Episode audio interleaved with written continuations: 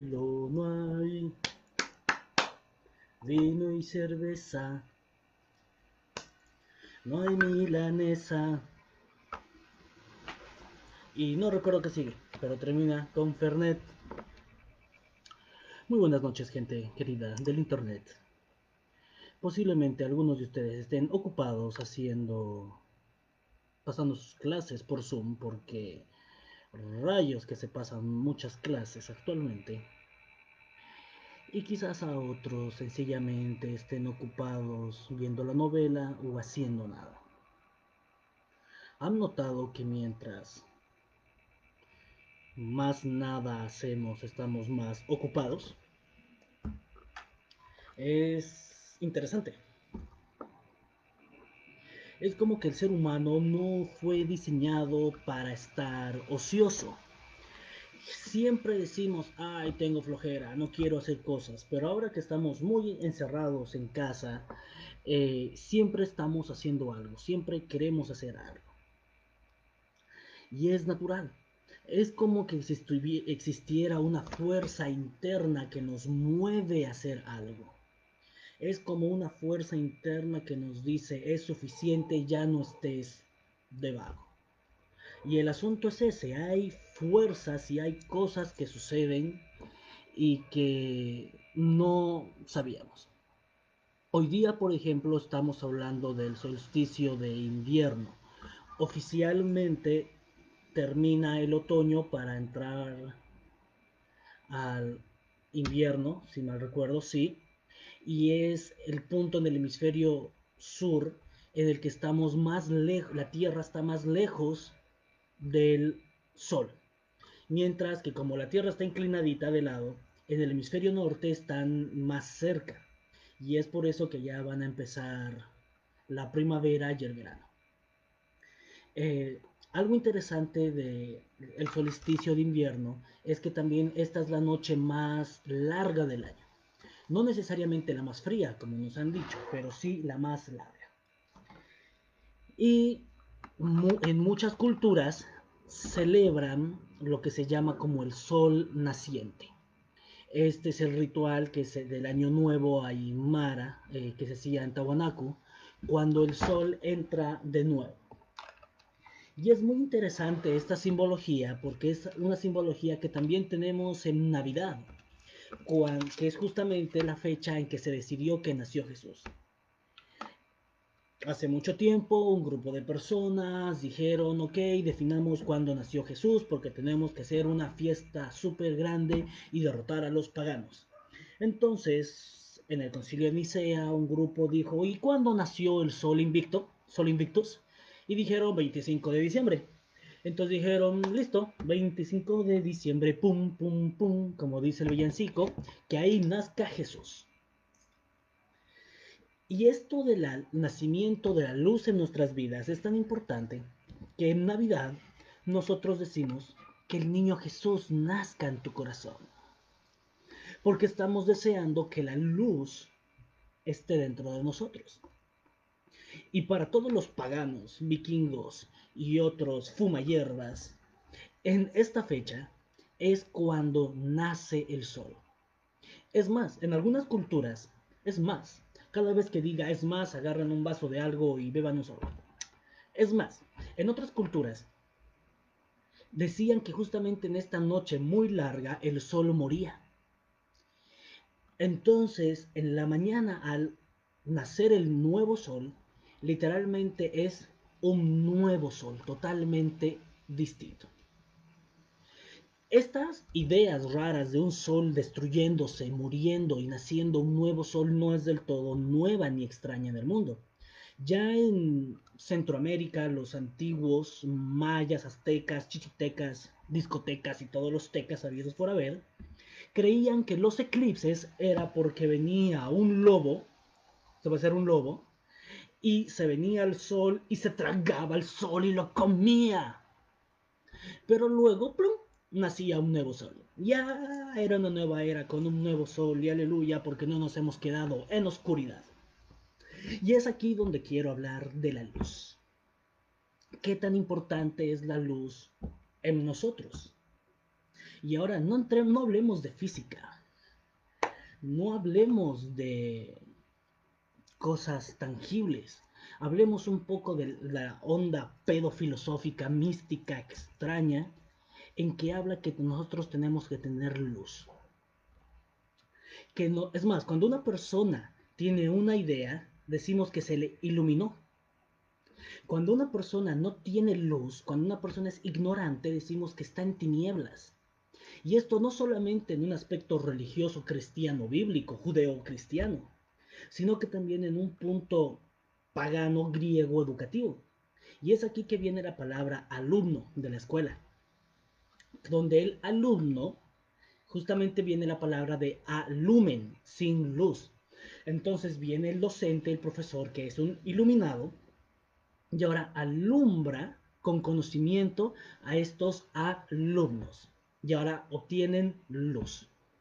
Esto de la luz reflejándonos la verdad y el conocimiento y la verdad de las cosas viene ya con la idea de el mito de la caverna de Sócrates.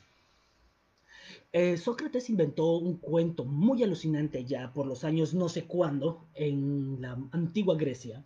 Y sí, si ustedes dirían solo es Grecia, pues no, es la antigua Grecia, es de antes, mucho atrás, mucho más atrás. El mito de la caverna dice que hay un tipo de, hay un grupo de personas que están encerrados en una cueva, están encerrados en una caverna. Y estos tipos están encadenados y ven el reflejo de una pared. Pero ellos no ven la luz, no ven las, las sombras que vienen de la luz, sino que detrás de ellos hay una fogata. Y ahora ellos pueden ver reflejadas en la pared las sombras que refleja esta fogata. Entonces, si pasa un caballo, ellos no ven al caballo, ven la sombra de un caballo. Si de repente pasa un ave, no ven el ave, ven la sombra del ave y así con todo. Entonces dice que lo que nosotros vemos y conocemos son sombras. Y aquí es donde me gusta mucho esta película de Sherlock Holmes, la segunda que es Juego de Sombras, justamente todo esto, esto misterioso.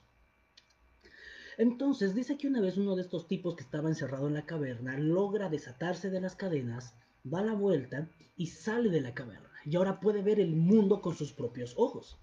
Pero apenas sale al mundo, la luz del sol es tan potente que estando ahí, primero se enseguece. Es como cuando sales de un cuarto muy oscuro y te encandila algo, no puedes ver nada. Tienes que dejar que tus ojos se acostumbren a la luz. Y esto sucede cuando obtienes nuevo conocimiento. Al principio es tan abrumador que no lo entiendes y no quieres comprenderlo, y es más fácil decir, no, esto es terrible, me vuelvo a meter a la caverna. Pero este hombre soporta la luz, deja que sus ojos se, se acostumbren, y ahora puede ver con sus propios ojos todo el mundo. Y ahora con sus ojos puede ver las plantas, las vacas, los animales, las aves, y se da cuenta lo que, que todo el mundo real eh, tiene dimensión, tiene fondo, tiene colores, tiene textura y que es mucho más rico, mucho más profundo que las sombras que veían adentro. Entonces ahora él, como es un iluminado, eh, tenense cuenta, él recibió la luz. Vuelve donde sus amigos y les dice, hey amigos, he descubierto la verdad.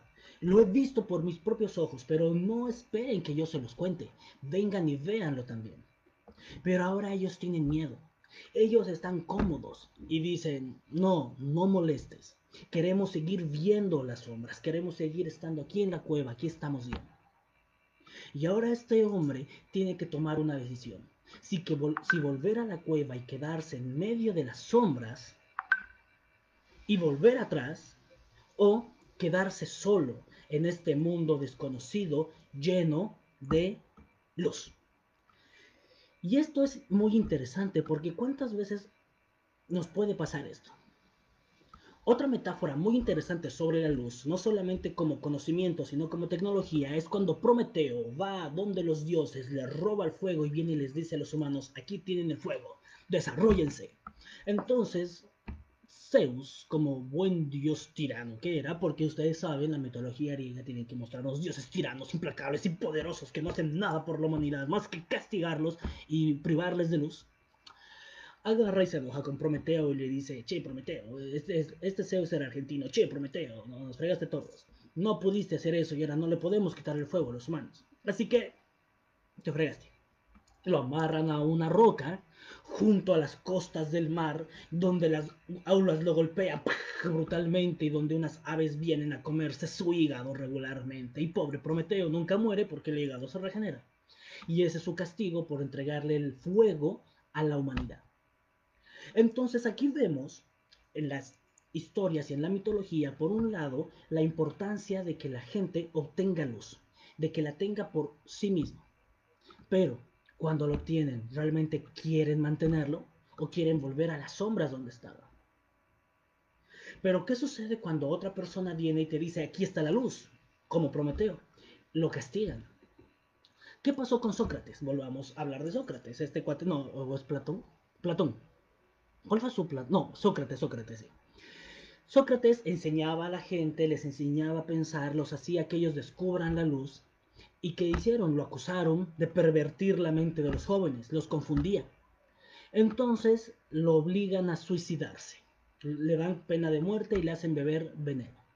Entonces, por entregarle la luz a las personas al mejor estilo de Prometeo, le dicen, Sócrates, tú no puedes seguir haciendo esto, tienes que morir. Y como nosotros no te vamos a matar, tienes que matarte tú. Y ahora, ¿qué tan dispuesto estaba él? Lo hizo. A lo largo de la historia, en distintas culturas y en distintos momentos, hemos visto personas que estuvieron dispuestas a entregar la vida por defender un conocimiento, por, eh, defender y dar a conocer luz. Martín Lutero, eh, Calvino, hablando en un aspecto religioso, pero también le pasó a esto a Galileo Galilei, en cierto punto también le pasó a Da Vinci en que decían, no, lo que tú estás hablando confunde a la gente, es muy revolucionario, cállate. Alienígenas ancestrales.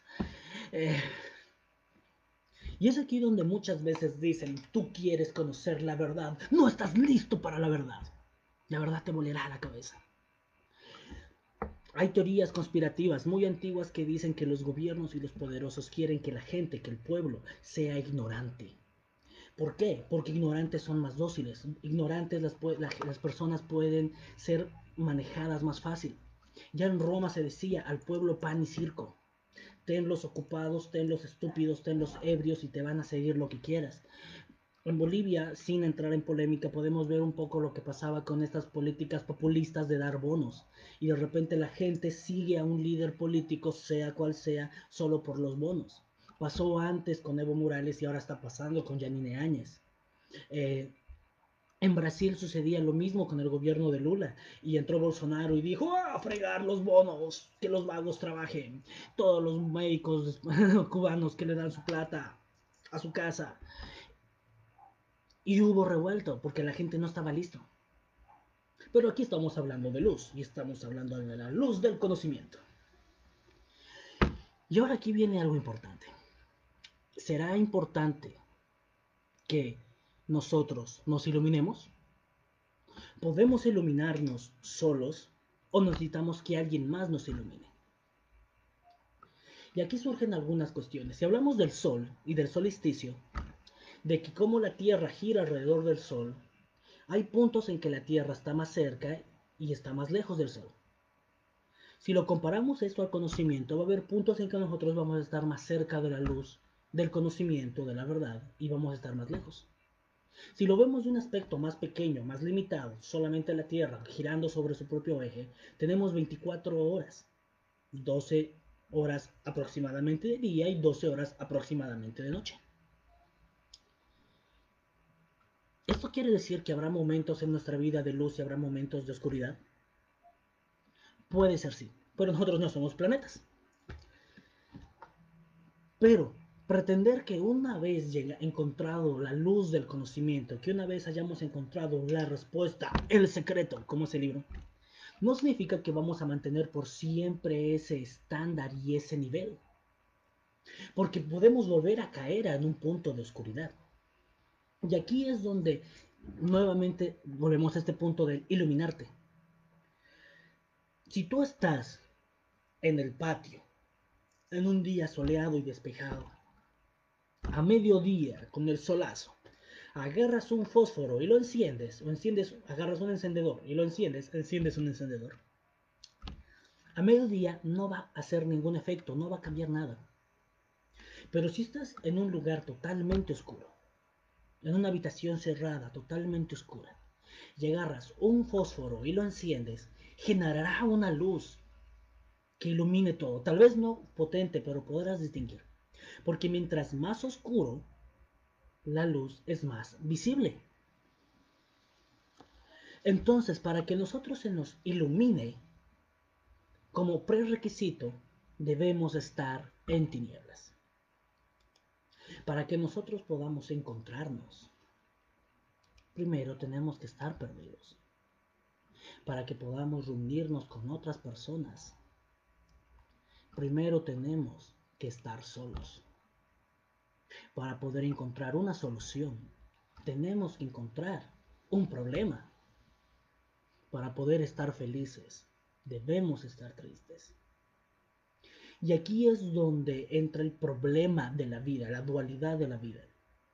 Queremos siempre estar felices, queremos tener siempre la solución, queremos que nuestra normalidad sea estar siempre 10 puntos. Y no aceptamos la oscuridad, no aceptamos la soledad, no aceptamos la pena.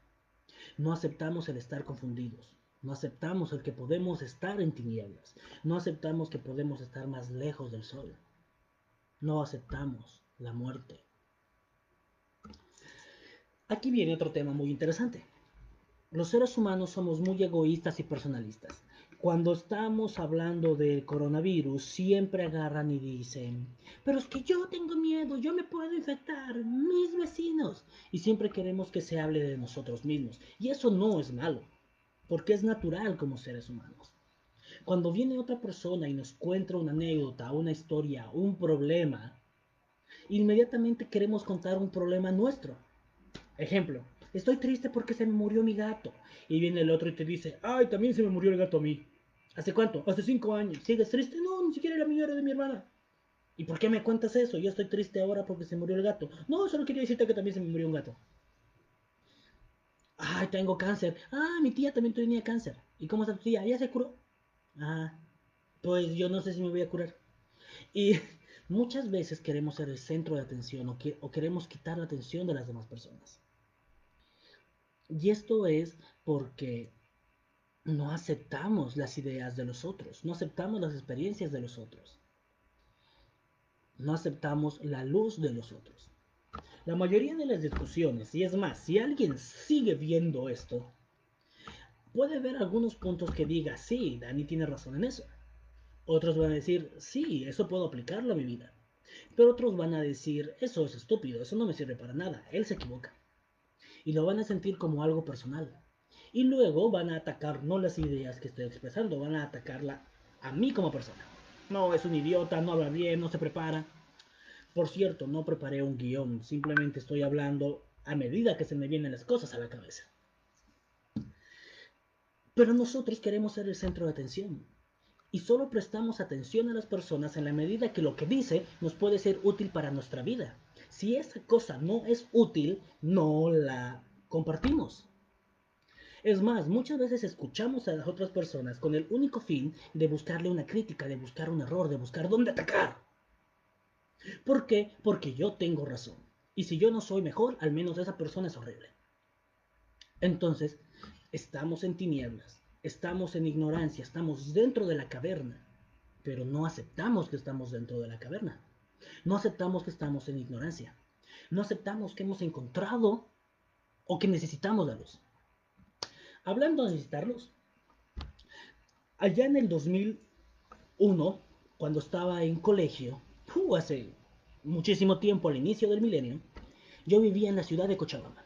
Y en la escuela entrábamos estúpidamente temprano, eso era criminal.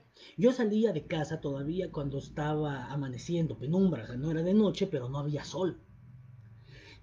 tenía que ir, tomar el micro, viajaba más o menos 15 o 20 minutos en micro, y luego tenía que subir cuatro cuadras caminando hacia la escuela, en ese frío asqueroso de Cochabamba. Lo genial o lo bonito era que el colegio estaba cerca del Cristo de la Concordia y en esta calle que se subía se veía justo el Cristo arriba de la, de la montaña. Entonces era una vista linda.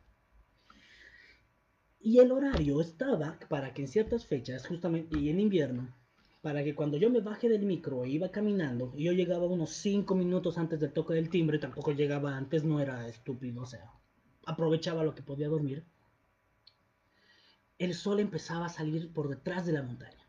Y los rayos del sol llegaban e iluminaban. Y yo sentía la luz del sol en el rostro. Y qué rico se siente, qué delicioso se siente en este frío sentir el calorcito del sol. Y yo lo disfrutaba y eran tres, cuatro cuadras que caminaba con el sol en la cara y era lindo. Algunas veces decía, y si me quedo aquí aprovechando el sol. Y esto sucede cuando encontramos la luz. Esto sucede cuando encontramos el conocimiento. Esto sucede cuando salimos de la caverna y encontramos el conocimiento. Se siente agradable, se siente lindo, queremos más. Una persona que está en tinieblas, una persona que está confundida, no disfruta estar en esa situación. Pero aquí viene el asunto. Si tú estás en un cuarto totalmente oscuro, si tú no conoces ese cuarto, ¿a dónde vas a ir a buscar un foco? ¿A dónde vas a ir a buscar un interruptor? No conoces. Caminas con cuidado porque tienes miedo de caerte, tienes miedo de tropezarte. ¿Y qué pasa si ahora llevemos el, ejemplo un poco más allá, más extremo? ¿Y qué pasa si estás en el campo, en un bosque, y no hay un foco? Y ahora hay, no sabes si hay precipicios, serpientes, árboles, cosas en las que te puedes caer. Puedes preferir quedarte quieto, no moverte y esperar que salga el sol en la mañana para poder caminar. Porque tanta oscuridad te da miedo, tanta oscuridad te da inseguridad. Y eso es lo que sucede cuando una persona en su mente, sus emociones, está en oscuridad. No sabe a dónde ir, no sabe dónde buscar soluciones, no sabe dónde gritar, porque aunque grites en la oscuridad, ¿quién te va a encontrar? Y aunque te escuchen, ¿cómo van a venir a ti si no tienes luz? Y aquí viene otra cosa interesante. Nosotros no solamente necesitamos luz para que nos, se nos ilumine a nosotros, sino para guiarnos a nosotros mismos, para guiar a otros y si es necesario, para que nos encuentren. Las personas que creen en Dios o que creen en la Biblia, hay un versículo alucinante, bueno, hay dos versículos muy alucinantes. Eh, uno que dice, lámpara es tu palabra a mis pies e ilumina mi camino. Imagínense que estén en un lugar súper oscuro y agarran una linterna. Y ahora esta linterna, si ustedes alguna vez han caminado con linterna o con la luz linterna del celular, no alumbran hacia adelante alzan la linterna del teléfono para ver a dónde tienen que caminar, pero al momento de caminar bajan la luz y se alumbran los pies, porque quieren ver dónde están pisando, para poder caminar de manera segura. Y aquí la Biblia dice que la misma Biblia hace esas dos funciones. Dice, lámpara es tu palabra. A mis pies, ilumina dónde estoy pisando, dónde estoy yo, e ilumina mi camino. Ilumina a dónde voy a ir. También Jesús dijo que Él es el camino, la verdad y la vida dijo que Él es la luz del mundo. Dijo que cuando Él nos da luz a nosotros, la luz es para ponerla en un lugar alto y que ilumine todo. Y luego dijo, qué tonto agarra una... Bueno, no dijo qué tonto, pero yo imagino que sí. Y dijo, qué tonto agarraría, encendería un mechero y lo pondría bajo la cama. No, se agarra o se enciende un mechero y se lo pone en un lugar alto. Es como que nosotros digamos, ¿quién va a agarrar y va a poner la instalación de su foco en su casa y lo va a poner dentro del closet o en el piso? No, lo pones en el techo, en el lugar más alto. Porque una luz tiene que guiar. Pero no estamos hablando de las luces de nuestra casa, no estamos hablando de la luz de Dios, estamos hablando ni siquiera de la luz del sol, estamos hablando de la luz como metáfora de conocimiento, de autodescubrimiento. Y aquí es donde muchos dicen, ok, Dani, ¿y ahora cómo podemos hacer esto en nuestra vida para conocerme a mí mismo? ¿Cómo puedo hacer esto? ¿Cómo puedo aplicar esto? No, me hablan así, yo me imagino que me hablan así, ¿ya? ¿Y cómo, cómo puedo hacer esto para conocerme mejor? ¿Cómo puedo crecer como persona? Entonces yo les digo, pues no sé vieja, no sé. Tenemos que ver cómo eres. Porque no todo le sirve a todos. Es más, ah, tienen que tomar. Es más, no todos tienen los mismos problemas.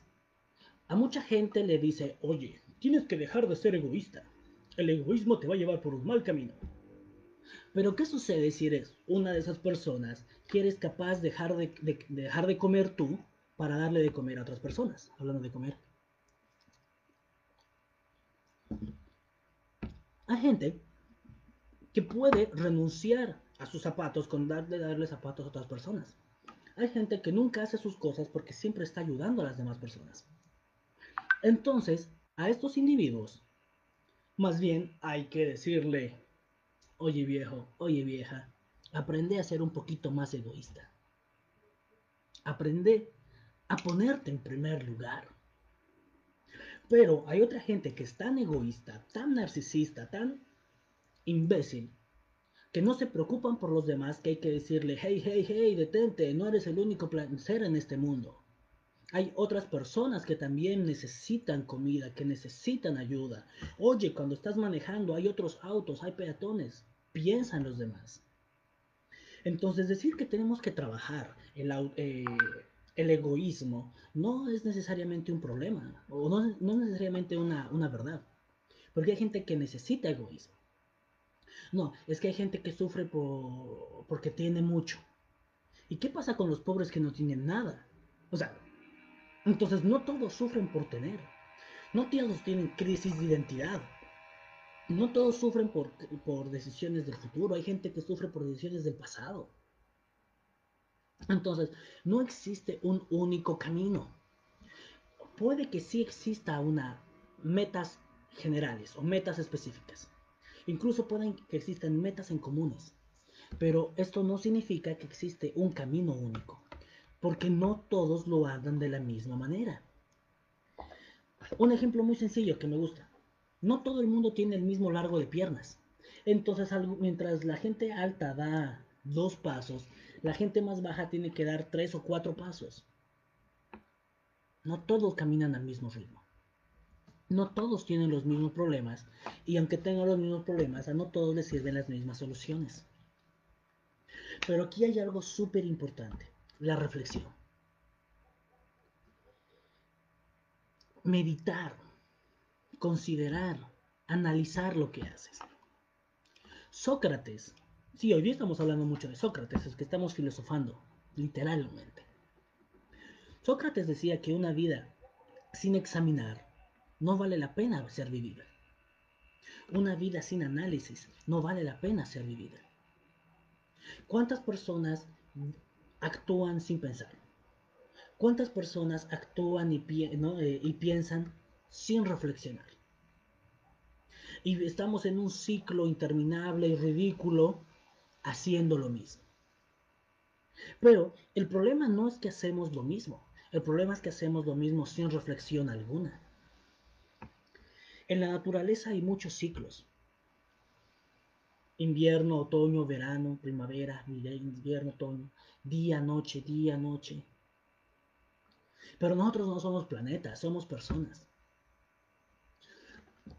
Nosotros no estamos destinados a que nuestros días sean todos iguales. Es más, los seres humanos como tal no tenemos vidas circulares, tenemos vidas lineales. Nacemos, crecemos, nos reproducimos, bueno, algunos sí, otros no, y luego morimos, la mayoría o todos en algún momento. Pasamos por distintas etapas de infancia, pubertad, adolescencia, adultos, eh, ¿no? Eh, jóvenes adultos, adultez, adultos mayores, viejitos, tercera edad, cuarta edad, quinta edad, no sé, los que quieran tener. Tú no vuelves a, a ser niño, tú no vuelves a ser adolescente, tú no vuelves a ser algo. Si tú te casas y luego te divorcias, no vuelves a ser soltero, eres un divorciado. La vida no se repite. La vida no es cíclica. La gente que ha tenido mascotas sabe esto. Cuando una mascota muere, por más que consigas una nueva, no es la misma. La gente que ha tenido parejas, cuando terminas una relación y empiezas una nueva, no es lo mismo. Pero ¿por qué queremos vivir como si la vida fuera cíclica?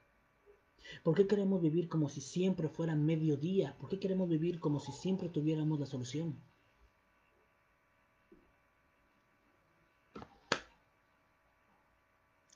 Estaba el 2001 estaba en primero de secundaria, en esa época que secundaria era solo cuatro cursos, y una banda de rock chileno, Lucibel, lanzó una canción titulada Tu sangre. Y al inicio de la canción decía, correré el peligro de buscar a ciegas entre tanta luz. Correré el peligro de buscar a ciegas entre tanta luz. Es tu sangre. Sí, si no canto no soy yo. Tu sangre. ¿Cuántas personas estamos en esta situación? De estar en medio de la luz, de estar con conocimiento cerca pero seguir buscando en tinieblas, cerrando los ojos a propósito cuando tenemos las soluciones, ignorando las alternativas cuando están ahí. ¿Cuántos gritamos a tal punto que dejamos de escuchar? ¿Cuántos preferimos la ignorancia? ¿Cuántos preferimos la oscuridad? Y aunque nos quejamos de ella, no hacemos nada real para salir de ella. Y es aquí donde la luz, el encontrar la luz, el amanecer a la luz, es un aspecto totalmente personal. Porque aunque vengan y te prendan la luz y te digan, con el mito de la caverna, hey chicos, salgan, hey chicas, salgan, afuera está el mundo real. Uno puede elegir quedarse en la oscuridad. Uno puede elegir seguir en la ignorancia. Uno puede elegir quedarse en la inacción. Quedarse en la sin reflexión. Infreflexión, no sé cómo se llama. Y al final es una decisión propia. Porque nadie puede iluminarte, nadie puede comer por ti, nadie puede dormir por ti, nadie puede salvarse por ti o salvarte a ti. Y es donde llegamos a un punto donde decimos, ¿realmente la humanidad está condenada a no aprender? ¿Será que realmente la humanidad está condenada a no crecer? ¿Realmente la humanidad está condenada a vivir en tinieblas? Porque tienen miedo de la luz, porque estamos en un, en un punto tan cómodo, en un punto de confort donde es más lindo no arriesgarse, donde es más lindo no perder, donde es más lindo no equivocarse, donde preferimos la ignorancia. Y yo soy alguien que muchas veces lo he dicho de modo irónico, pero lo digo, bendita ignorancia. Vivía más tranquilo y más feliz cuando no sabía esto. ¿Y cuánta gente tiene miedo de averiguar más, de autoconocerse, de desarrollarse como personas, como profesionales, como lo que sea? Porque es más fácil quedarse estático. La luz. ¿Qué más puedo decir que no se haya dicho acerca de la luz? Ah, no lo sé, creo que es todo. Este video ya duró media hora, he dicho muchas cosas y probablemente no he dicho nada. Probablemente todo lo que he dicho ya lo sabían, pero de todas maneras no lo están aplicando porque es más fácil quedarse en la inacción. Y en este sentido no quiero acusar a nadie porque muchas veces me pasa lo mismo. Es más, todo lo que estoy hablando en parte es mi experiencia personal. Todo lo que estoy hablando son cosas que he reflexionado a lo largo de muchos años. Pero no siempre he hecho las cosas. Y como decía, cuando uno tiene un momento de iluminación, es porque estabas pasando por un momento de oscuridad. Mucha gente dice que después de la noche más oscura sale el sol, que después de la tormenta más intensa sale el arco No necesariamente. Porque si uno no sale de su casa, no ve el arco iris. Si uno no abre los ojos durante el día, no ve la luz. Hay una luz, hay una frase que me gusta que dice que muchas veces las lágrimas de nuestros ojos nos impiden ver la luz de las estrellas. Las estrellas están ahí pero somos nosotros mismos los que nos impedimos verlas. en un juego que me gusta mucho que es Asian Pierce, dice, he visto a mi enemigo a los ojos. Y no me gustó lo que vi. Y esta frase siempre me hacía pensar, porque ¿qué sucede si nuestro enemigo somos nosotros mismos? Pero no hacemos el ejercicio de vernos al espejo y decir, ¿cómo estoy? ¿Cómo soy? ¿Dónde quiero llegar? ¿Qué tanta luz tengo? ¿Qué pasa si nosotros nos mantenemos en la oscuridad? Hay otra frase que me gusta mucho que dice, y esta es una frase de Thundercats, de los felinos, felinos cósmicos. Sí, sabiduría de la televisión. Que dice, más vale un enemigo honesto que un amigo falso. Pero ¿qué sucede cuando nosotros somos los falsos con nosotros mismos, cuando nosotros nos mentimos con, con, frases complacientes como después lo voy a hacer, después lo voy a intentar? O decir, pero es que lo estoy intentando. Ok, llevas tres años intentando algo sin lograrlo.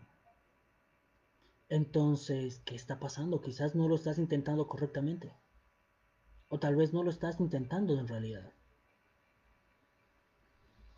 Fracasar es una opción. Es válido. Pero ¿cuántas veces no fracasamos porque ni siquiera lo intentamos? Y creo que ya se está poniendo depresivo este video. Así que antes que tengamos que organizar un suicidio en masa, vamos despidiéndonos. Conclusiones. Iluminarnos es una tarea individual. Pero no siempre tenemos la oportunidad de encontrar luz por nosotros mismos. Muchas veces al mejor estilo que cuando fumas algo necesitas que alguien te dé lumbre, que alguien te dé luz, que alguien te ilumine con una chispa y entonces ahora nosotros podemos tener luz propia. La luz nos servirá para ubicarnos donde estamos.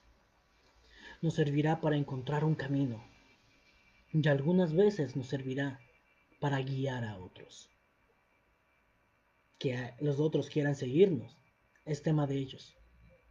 Pero también la luz nos servirá para que nos encuentren. Porque cuando estamos perdidos, una buena idea puede ser que alguien nos pille. La luz como metáfora de energía, como metáfora de calor, como metáfora de Dios, de, Cristo en nuestros corazones. La luz como desarrollo personal. La luz como algo que no tenemos y que quisiéramos tener. La luz va a ser algo distinto para cada persona. Pero la luz seguirá siendo luz. Hay dos cosas que tú no puedes separar, la luz y el calor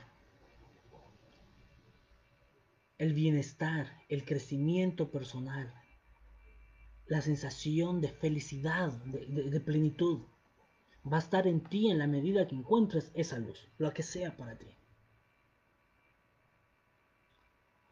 Muy bien.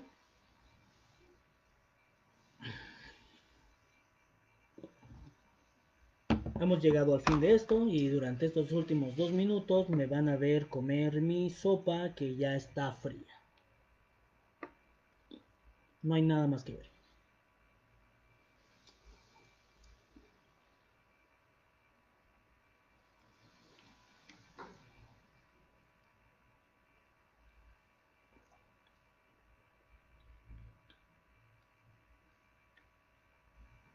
No está tan fría, está medio tibia.